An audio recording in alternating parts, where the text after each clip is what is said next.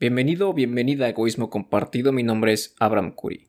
En el episodio de hoy vamos a ver cómo cuidar tu cocina. Cuando digo cómo cuidar tu cocina no me refiero a la infraestructura en sí, sino de las pequeñas modificaciones en cuanto a los contenedores que tienes que hacer para también cuidar tu salud. En el episodio pasado hablábamos de qué alimentos podrías incluir en tu dieta e inclusive mencionabas la frecuencia de algunos. Y eso es suficiente pero nunca está de más prestarle atención a los detalles tales como los materiales con los que entra en contacto nuestra comida. Ahora empecemos con este material omnipresente en nuestra vida cotidiana, el plástico. ¿Se puede utilizar todo tipo de plástico para contener alimentos, congelarlos o calentarlos? No, pero lo que tienes que hacer es revisar las especificaciones del fabricante. Si es plástico de un solo uso, entonces no hay mayor problema, pero algunos plásticos indican los rangos de temperatura en los que pueden ser usados para que no migren partículas tóxicas a los alimentos. Y uno de los mayores peligros que solemos encontrar en plástico son los ftalatos. Son un grupo de sustancias empleadas en su fabricación. Y a este se le considera como un disruptor endocrino, es decir, que puede alterar tus hormonas. Algunas de las enfermedades asociadas con plástico son cáncer, enfermedad cardiovascular, diabetes, infertilidad, obesidad y autismo, entre otras. Otra sustancia con la cual debemos tener cuidado son los bisfenoles, también utilizado para la fabricación de contenedores de plástico. El uso de los plásticos como contenedores va a depender de dónde te encuentres. La Agencia Europea de Sustancias y Mezclas Químicas ha reconocido el peligro que supone la exposición al bisfenol, pero no está del todo prohibido su uso en algunos países. Y la pregunta que surge es cómo saber cuándo un plástico es de un solo uso o de varios. Probablemente has visto que en el fondo o en alguna parte del recipiente existen unas pirámides que están conformadas por una serie de flechas que se señalan la una a la otra. Dentro de estas pirámides o triángulos hay números, del 1 al 7. El número 1 es el PET, PET, que suelen contener bebidas carbonatadas. Esta acumula bacterias fácilmente, por lo que sería para un solo uso y no se debe reutilizar, y mucho menos dejar en el sol, y mucho menos calentar en un microondas. Los envases que tienen el número 3, 6 y 7 deben evitarse, y aunque en los códigos de identificación de resinas podemos encontrar el 2, que es el HDPE, que es el polietileno de alta densidad, utilizado principalmente para algunas tuberías, o el 4, el LDPE, el de baja densidad. También tenemos el número 5 que corresponde al polipropileno. Estos tres en conjunto, el 2, el 4 y el 5, son los más seguros de reutilizar, aunque lo mejor siempre es tener el principio de prevención y evitar el plástico. En caso de que no puedas, sigue estas recomendaciones. No calientes comida dentro del contenedor de plástico. Aunque el recipiente tenga el símbolo de que lo puedes calentar en el microondas, piensa que en el microondas no se calienta la comida de forma homogénea. De seguro te ha pasado que calientas algo intentas comerlo y solamente está caliente de manera superficial.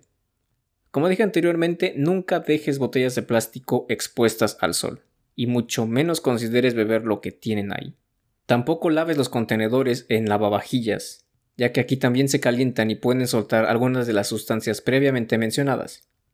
Y finalmente no utilices recipientes dañados, decolorados o deformados, por la misma razón. Pero no solamente tenemos a los contenedores de plástico, también tenemos el film o película transparente. Y aunque debido a su composición correspondería a un plástico del número 4 o 5, no debes utilizarla para cocinar al vapor, al horno o en el microondas, en contacto con alimentos directamente. De seguro has visto estos contenedores de plástico que dicen BPA free, es decir, libre de bisfenoles. Desde un punto de vista científico, todavía existe polémica sobre estos materiales. A la fecha de publicación de este episodio, hay estudios que demuestran que estos contenedores, que son BPA free, no se libran de la condición de disruptores hormonales, o no se tienen suficientes datos para asegurar que no sean nocivos. Y piénsalo así, si no es BPA, van a colocar algo que se comporte y que actúe como el BPA, pero no sea BPA. Entonces podemos decir que si se puede evitar el plástico, mejor. ¿Qué alternativas tenemos? El vidrio, sobre todo el de borosilicato. Es más duradero, tiene más resistencia calórica y existen muchas marcas comerciales. Esto no le va a gustar mucho a las personas que se preocupan por el ambiente, pero El papel o el cartón que entra en contacto con los alimentos, sobre todo el reciclado, también puede contener BPA. Si vas a utilizar cerámica, asegúrate que el fabricante señale que está libre de plomo y cadmio. Otra opción es el acero inoxidable. Este es un material muy duro y resistente al desgaste y al calor. Aunque hay que evitar las rayaduras para que no se puedan desprender partículas de metal, es recomendable no utilizar este tipo de contenedores, sobre todo en personas alérgicas al níquel. Sabemos que al momento de cortar nuestros alimentos utilizamos tablas de plástico, pero como dijimos, si la puedes evitar, mejor utiliza madera. El único inconveniente que tiene este material es que es poroso, por lo que siempre hay que extremar la higiene y comprobar que no presente ningún deterioro. En las hendiduras que se hacen por el desgaste pueden entrar residuos de alimentos, y si a eso le sumas la humedad que entra, es un ambiente perfecto para la proliferación de bacterias. Si eres un poco más pudiente puedes optar por el bambú. Este material es todavía más resistente y menos poroso que la madera, pero es importante que no esté cubierto con barnices. ¿Se te viene a la mente algún otro material con el que nuestros alimentos entren en contacto? Claro que sí, el aluminio.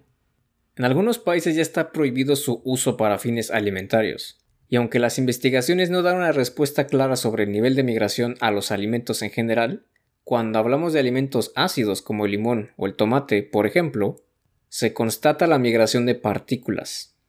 Con respecto al papel aluminio, conviene saber que las dos caras pueden resultar igual de tóxicas. El que uno tenga brillo o no corresponde al proceso de fabricación, con lo que no hay una cara mejor que la otra. Nuevamente, evitarlo va a ser siempre lo mejor, pero hay algunas alternativas. Existen unas hojas llamadas papillote, y estas no son nada más que papel vegetal de horno siliconado. El término papillote en sí, en la cocina, significa que el alimento va a ser asado envuelto en un pedazo de papel, y no precisamente en un plato. Por lo mismo se considera un material de un solo uso, ya que tan pronto el papel cambia de color, no lo puedes volver a usar. Ahora hablemos de los sartenes y de las cazuelas. Estas también pueden contener contaminantes del tipo disruptores endocrinos, sobre todo en los materiales antiadherentes.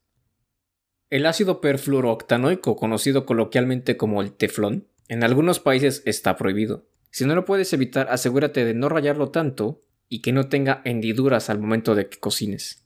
Alternativas a sartenes y cazuelas con elementos tóxicos son las de hierro, las de acero inoxidable y las que están reforzadas con partículas de titanio. Estas naturalmente son un poco más caras, pero son las mejores alternativas porque son más resistentes y evitan mejor la migración de partículas a la comida. Otras opciones son más delicadas, se rayan más fácilmente y es más fácil que migren partículas tóxicas hacia nuestra comida. Hasta este punto podrás llegar a pensar que esto es una exageración y que son bastantes cosas a las que uno le tiene que prestar atención para cuidar su salud. E incluso podrías llegar a pensar, ya no puedo exponerme a nada, no puedo comer nada. Hasta cierto punto es verdad, hay ciertas cosas que te van a hacer daño sí o sí, pero cuando hablamos de contaminantes químicos hay dos factores que debemos de tener en mente, el tiempo de exposición y la cantidad del contaminante. ¿Y esto qué quiere decir? En términos prácticos, van a importar más los hábitos que tengas, tu alimentación y tus patrones de sueño, que un sartén de teflón, de hierro forjado o con partículas de titanio. Por supuesto que es un extra tener materiales de cocina de calidad, pero el beneficio que representa tenerlos es marginal comparado con las otras cosas a las que debes poner atención. En conclusión, podríamos decir que si puedes, sí, si no, no hay tanto problema.